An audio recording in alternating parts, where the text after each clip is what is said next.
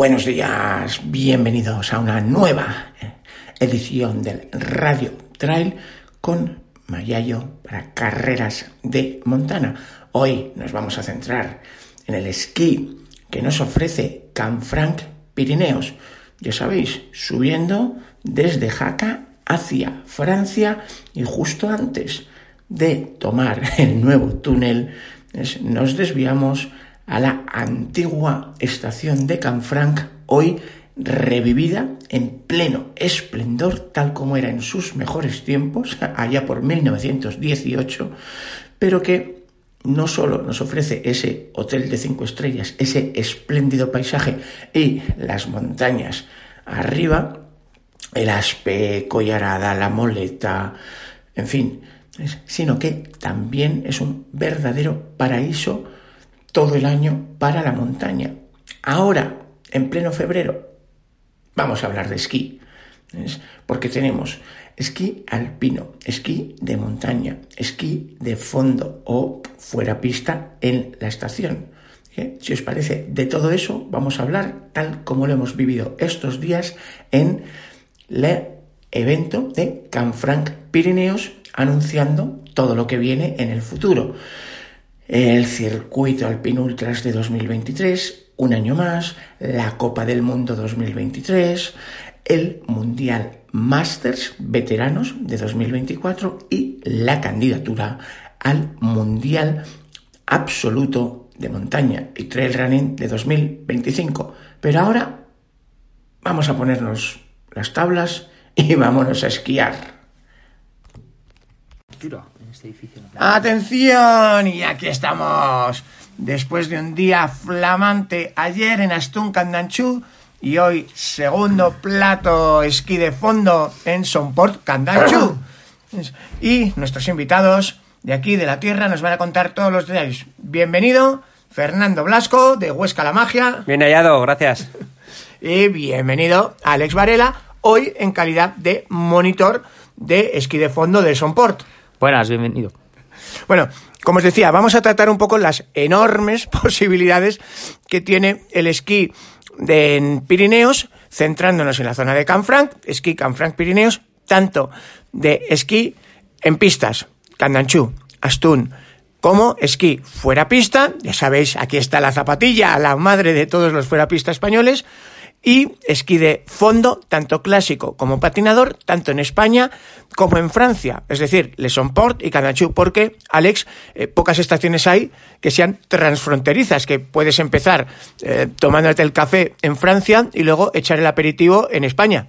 Sí, sí, la verdad es que poder tener esos veintitantos kilómetros que tenemos entre las dos estaciones que están unidos, que puedes eh, estar esquiando en los dos lados, la verdad que es un sitio único, las vistas ya las habéis visto hoy, ¿no? Son espectaculares, el entorno, el paisaje y la verdad que, bueno, se puede venir perfectamente aquí a esquiar, pasar de un lado al otro, diferentes niveles de pistas y la verdad que el sitio espectacular y más que recomendable. Bueno, Fernando, yo la verdad no sé qué tiene Huesca. Hoy hemos elegido Canfranc, pero podríamos haber elegido Benasque, podríamos haber elegido la zona del Valle del Aragón. En fin, por sitios para elegir no faltan, ¿no? Sí, hombre, ¿qué es, lo que tiene Huesca? Pues mucha magia. Indudablemente ese aglutinamiento de, o esa oferta de, turística es lo que hace, eh, compone la magia de la provincia de Huesca, ¿no? De norte a sur y de este a oeste.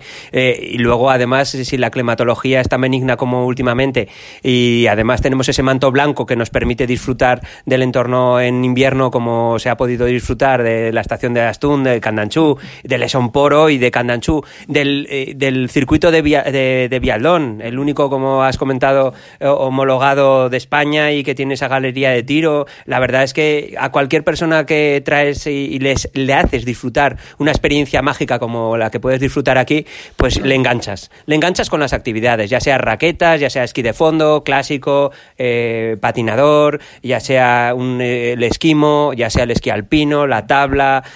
bueno, es tanta la oferta que nos, nos proporciona la nieve y luego todo el apresquí, ¿no? Toda la que las empresas de actividades de aventura de la provincia de Huesca te están ofertando, inventándose incluso cualquier actividad con el, con el medio blanco este, esta nieve que, que tanto nos proporciona esa diferenciación. Y a lo mejor ese, esa característica que nos dicen, no, es que ahí en Huesca siempre estáis con la nieve. Bueno, tenemos la nieve en su momento para poderla disfrutar.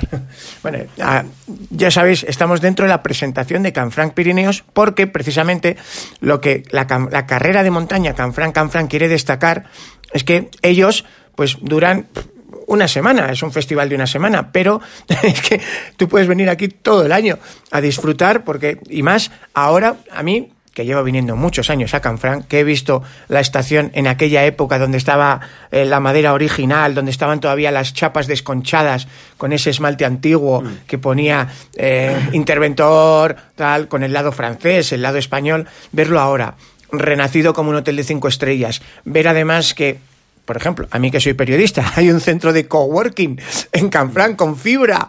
Eh, no sé, es como un nuevo salto, ¿no? Cada vez que vengo, ahora estamos en Lesonport y han estrenado un espacio, o sea, una estación entera nueva, 5 millones de euros. 5 millones de euros en un edificio de la estación, que es que tiene hasta jacuzzi, pero que mantiene esa actitud, ¿no? De que, oye, que tú vienes con los críos y quieres darles de comer de picnic, oye, ellos te ponen una terracica, te ponen unas mesas y puedes, ¿eh? no tienen ningún problema en que una vez que estás en la estación, te traigas la comida de casa y comas de casa. Ahora, si quieres restaurante, una cosa curiosa, Alex, tú que trabajas aquí, eh, es que en el restaurante en una estación francesa, aunque está al lado al lado de la muga, y resulta que lo que más se vende es arroz con leche de postre, migas, tortilla de patata. Eh, han elegido el cocinero y si han sabido elegirlo, español. La verdad que sí, que los trabajadores que hay en la estación son, son españoles. esa proximidad a la frontera y esa relación laboral que hay con Francia, la verdad es que funciona mucho, ¿no? Tenemos que pensar también que la mayoría de la gente que viene a la estación es españoles. Entonces también poner a franceses que puede que no hablan español o lo que sea, pues también es una forma de que no vengan, ¿no? Entonces es una forma de facilitarles, ¿no? También. Tú cuando das clase aquí, ¿qué te encuentras más? ¿Colegios con formación o grupos de amigos mayores o parejas? Porque yo creo que el esquí de fondo, a diferencia del alpino, por precio es súper amable, un alquiler pueden ser de 7 a 10 euros, un forfait de 7 a 10 euros, la clase lógicamente personalizada ya sube un poco más, pero aún así está en otra banda de precios completamente diferente del alpino y yo creo que tiene menos barreras de entrada, porque al ser un paso delante de otro, el paso básico del principiante, el paso alterno, el paso diagonal, pues eh, como que es más fácil disfrutar desde el primer día o es más fácil compartir con la familia y los amigos. No digo que sea mejor ni peor, ¿eh? Pero que a la hora de barreras de entrada, si tú nunca te has puesto unas tablas, yo creo que te va a costar menos. Literal, en el bolsillo y físicamente. A ver, el esquí de fondo es completamente diferente al alpino. No es lo que tú has dicho, no es ni mejor ni peor, es otro tipo de esquí. Es una modalidad de esquí nórdico que tenemos. Y la verdad es que dentro del esquí, como hemos hablado otras veces, hay, hay clásico y patinador. El, el clásico sí que es muy similar, tiene mucha similitud con el andar una, se hace paso alternativo, un paso tras otro, las bajadas se puede controlar porque la velocidad es muy baja, entonces hace que sea más fácil que venga gente. Eh, lo de que comentabas, y grupos de, alumnos pequeños, mayores, la mayoría, ahora viene mucho cole pequeño. Antes venían pocos colegios, cada vez hay más colegios, todos los, todos los días de entre semana puede haber un par de colegios para un montón de profesores y se está fomentando mucho el esquí de fondo entre, entre la juventud, ¿no? Entre esos institutos, esos colegios que vienen. Y luego es una muy buena base para luego hacer alpino. Es una muy buena base porque te obliga a ir bien posicionado, te, una postura correcta, una flexión que el tobillo te la aguanta la fijación de la bota, aquí no, aquí o la aguantas tú o te vas al suelo, ¿no? Entonces está muy bien empezar, yo siempre lo digo, es mejor empezar con fondo y con alpino, y no vale, yo esquío alpino muy bien, me vengo al fondo y sé a esquiar. No, no, vienes al pino muy bien, te ves al fondo y vas a ir al suelo. Eso le pasa a todo el mundo. Entonces, por eso es por eso mejor muchas veces el fondo antes que el alpino. Luego, para los corredores de montaña que me estáis eh, escuchando, no es casualidad que todos los récords del mundo de VO2 Max, de capacidad aeróbica, las tengan esquiadores de fondo, porque es un deporte perfecto donde te trabajas tren inferior, tren superior, trabajas intensidad aeróbica o anaeróbica, dependiendo de la caña que te quieras dar. Por ejemplo, un principiante de paseo va a 5 kilómetros hora. El campeón de la Vasalope de 90 kilómetros, donde corren 15.000 personas, la carrera más importante del mundo, tarda 3 horas. O sea, esa persona va 30 kilómetros hora durante 3 horas. O sea que realmente te das la caña que tú quieras. Ahora, sí es importante decir que hay clásico y patinador. Por ejemplo, hoy hemos estado en Sonport, yo iba haciendo clásico, que de hecho es lo que se hace en Vasalope, en Marcha Longa, en Marcha Beret, y vosotros ibais en patinador. ¿Por qué te gusta más a ti patinador y cómo funciona, Fernando? Bueno, pues a mí, em, lógicamente, empecé con el, perdón, empecé con el clásico, eh, pero luego vi que el patinador, yo patinaba con los skate line, entonces eh, buscaba una algo que me permitiese también disfrutar de ese movimiento y lo descubrí en el, en el paso patinador y me permite tener un, para mí una libertad mayor. Mm. Elijo por dónde voy, no tengo que ir eh, lógicamente por, eh, por, esos raíles, que con el clásico también puedes ir, no tienes por qué ir por los raíles pero, mm. o por las huellas, pero te, te, resulta más fácil ir por ellas, ¿no? Eh, te agarra más la nieve, creo yo, ¿no? Y, y te permite avanzar más.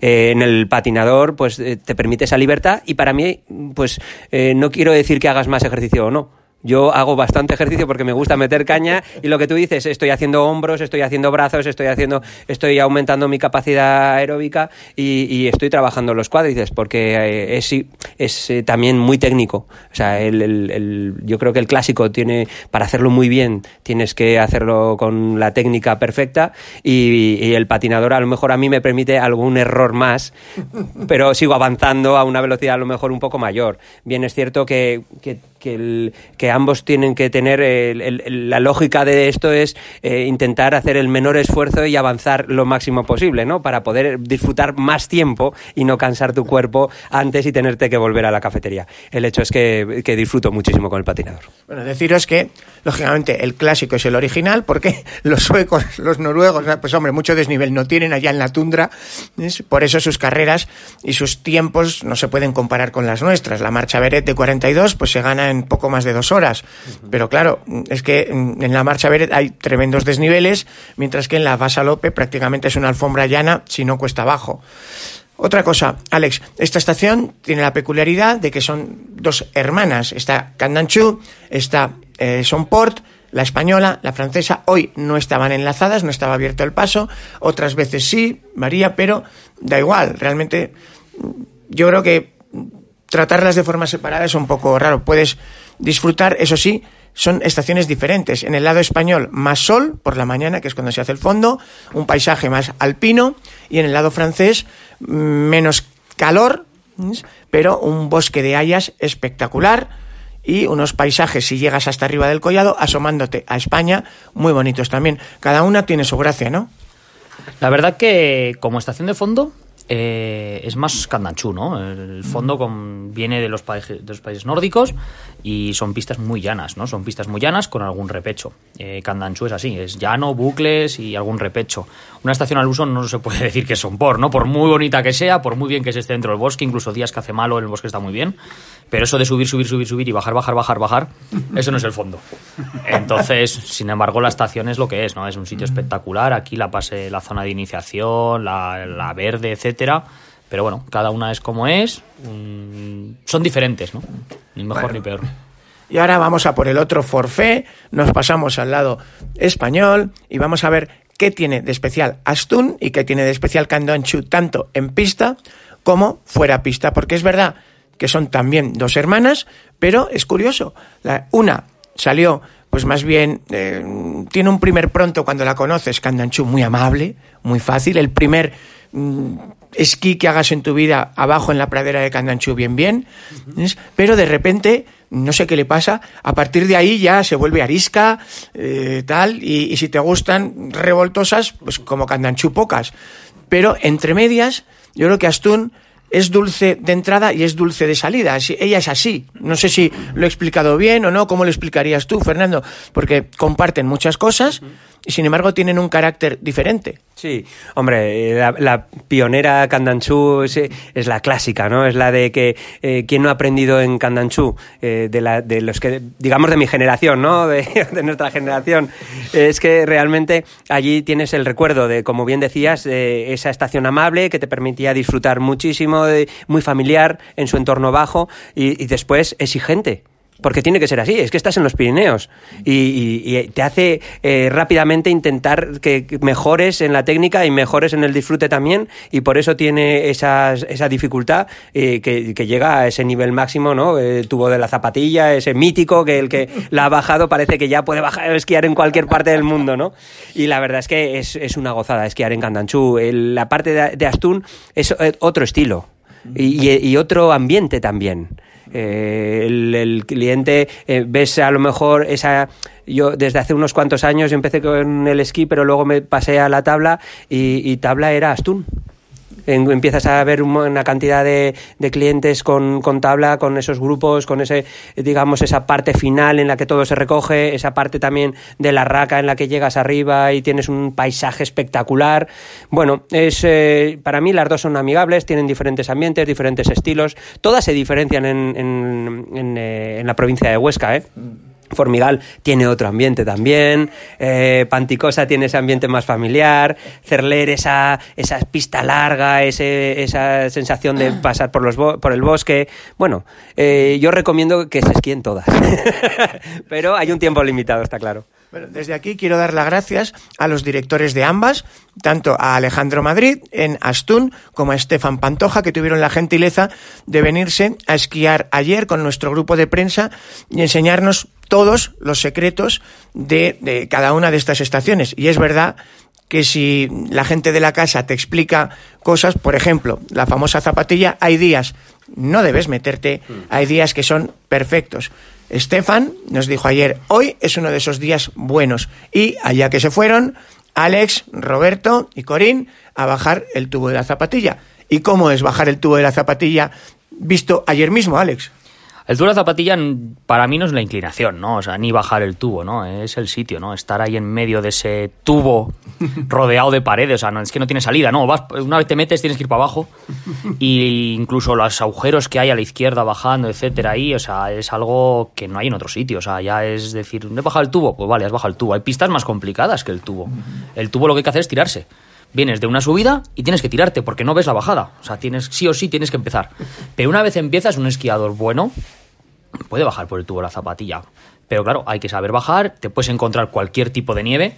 De repente, ayer por ejemplo nos encontramos dos o tres placas de hielo. Pues bueno, hay que saber pasar una placa de hielo, no ponerte nervioso y lo que tiene el tubo de zapatillas no te permite un error.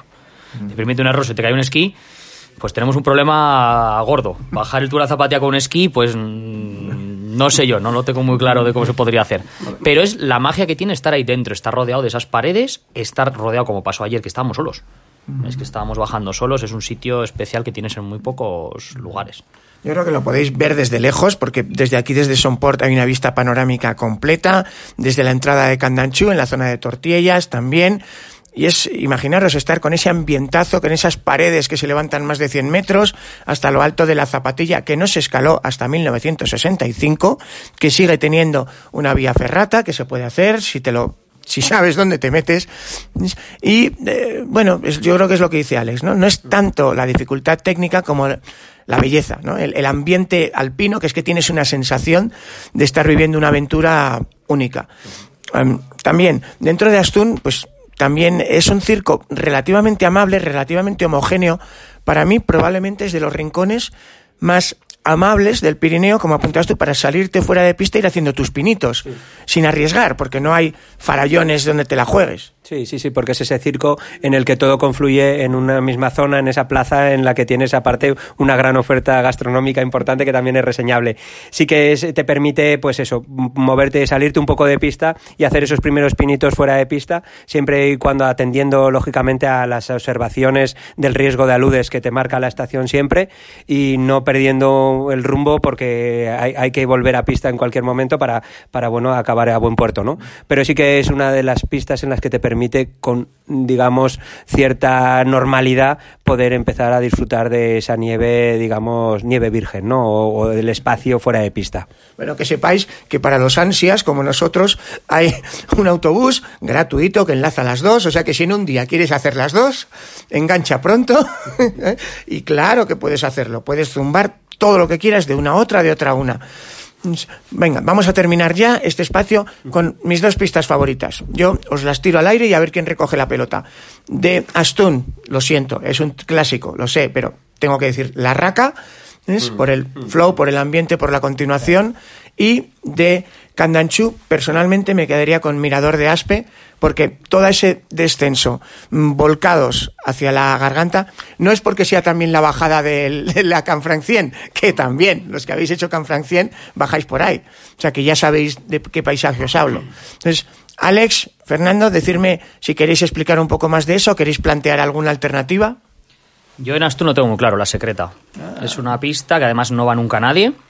Eh, está en la zona de la Raca, se hace desde la del Telesía de la Raca y bajando la primera parte de la Raca, tú has dicho, pues te desvías a una pista que no va nadie, nunca. Pues no sé si por eso se llama la secreta o qué. Pero varios cambios de desnivel te permite muy juguetona, ¿no? Hasta que llegas abajo, además que siempre está sola. Y luego en Candanchú el paso de tortillas. O sea, el mirador de Aspe tiene una vista espectacular, pero baja el paso de tortillas, además cuando hay nieve, bajar hasta abajo por esas pistas, esas curvas, te puedes tirar en línea recta si ves que no hay gente, por supuesto, ¿no? Si están bajando gente, ¿no? Pero el paso tortilla siempre tiene hielo, siempre tiene piedra, siempre, pero, pero eso no le quita lo de el poder bajar en una de las pistas que es que me recuerda a, a Italia, ¿no? A, Dolomitas, esas paredes, esos farallones, la verdad es que pasar por ahí es espectacular. ¿Y tú tienes alguna niña favorita? Bueno, a mí la raca indudablemente me, gusta muchísimo. También cuando últimamente esquío mucho con los niños, eh, pues eh, subir truchas, ese ambiente allí más familiar, ese espacio tan amplio, pues me, hace disfrutar del esquí con los niños, ¿no?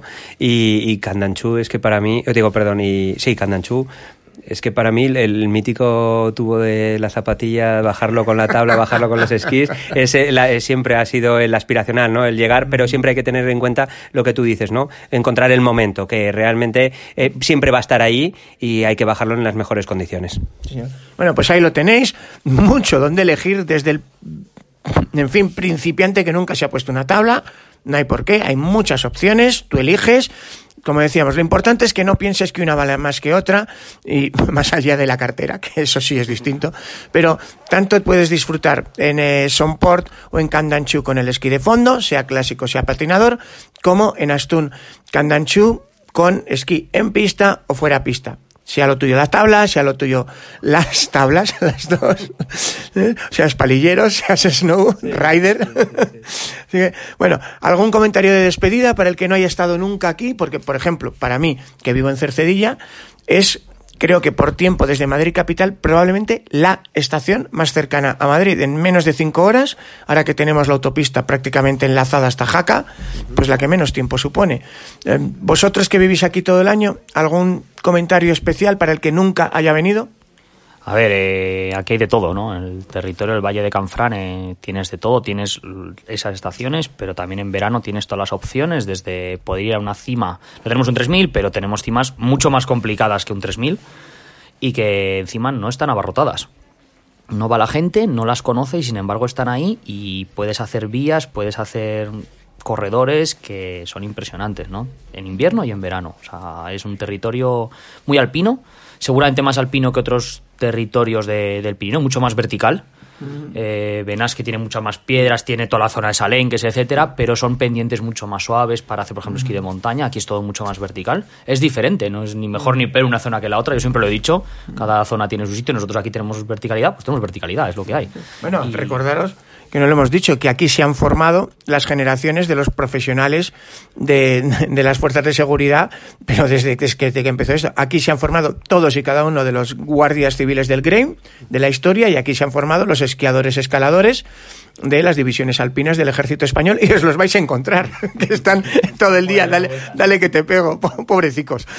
Bueno, eh, una despedida, Fernando, para sí, Bueno, una recomendación, que, que, el que venga de fuera, como bien decías, ese, ese, recorrido de cinco horas hasta aquí, ya no es en el momento en el que sales o en el momento en el que llegas, es en el disfrute de todos los contrastes que se va a encontrar a su camino. Para mí tiene la provincia de Huesca tiene un gran valor, un gran valor de contrastes, ese, ese gradiente ecológico nos da una oportunidad de disfrutar de la geología, de la botánica y de la naturaleza en su estado más puro. Como bien decía Alex, en cualquier momento del año, este es un territorio 360 realmente. Hay otros territorios que se lo ponen como marca. Nosotros lo tenemos en el ADN, es así. Es que vienes en otoño y disfrutas de cualquier sendero, de cualquier ibón. No tienes por qué hacer un 3000, tienes que recorridos lo suficientemente agradables que se te van a quedar en la retina y vas a tirar fotos y va a ser la envidia, vas a ser la envidia de las redes sociales con esos recorridos pequeñitos y esas fotografías que vas a echar. Es que luego vienes en invierno y fíjate lo que estábamos comentando. En verano, indudablemente tienes una oferta increíble. Estamos hablando del running, del paseo, del esquí, pero ¿y la bicicleta? Lo que puedes disfrutar en estos momentos en cualquiera de los recorridos cicloturistas que tenemos aquí, cuando vienes además con otros elementos como la moto y demás, joder, es que es un territorio realmente 360 y los que vivimos aquí queremos que los que vengan disfruten como nosotros lo hacemos a diario me, ha hecho repasar es la carretera según vengo y, es verdad. O sea, yo recuerdo, de hecho, es que durante la Reconquista los montañeses cristianos tardaron siglos en, poder tomar la olla de Huesca. Entonces, ahí hay un cambio, un gradiente que decían, eh, yo me acuerdo, llego a Huesca y de repente aparece, según por donde salga de Huesca, en lo alto el castillo de Monte Aragón. Si voy por el otro lado, aparece el salto del Roldán, con esa peña de Guara, todo lo que tenemos allí, seguimos subiendo cada vez que llego al alto de Monrepos se me corta la respiración. O sea, es un mirador maravilloso. Luego, si sigues para arriba, te vas a meter ya en lo que es el corazón de los montañeses aragoneses y vas a ir a pasando todos esos pueblicos, cada uno con su vida propia, ¿sabes? de Sabiñánigo hacia arriba, te vas a encontrar, yo suelo tirar hacia Jaca, y en Jaca, por cierto, al que le guste las compras, el tal no se aburre nunca. Y en fin, eh, como hemos comentado, hay mucho y bueno donde elegir. Hay quien hace más de 30 años dijo la magia de Huesca. Yo, que llevo más de 30 años pululando por aquí, pues todavía me quedan mil cosas que hacer, ¿no? Y, y la verdad creo que es de los pocos territorios donde te sientes así. Muchísimas gracias, Fernando. Muchas gracias a vosotros y aquí os esperamos. Muchísimas gracias, Alex. Gracias a vosotros. Cuídense, nos vemos por las montañas. Un abrazo.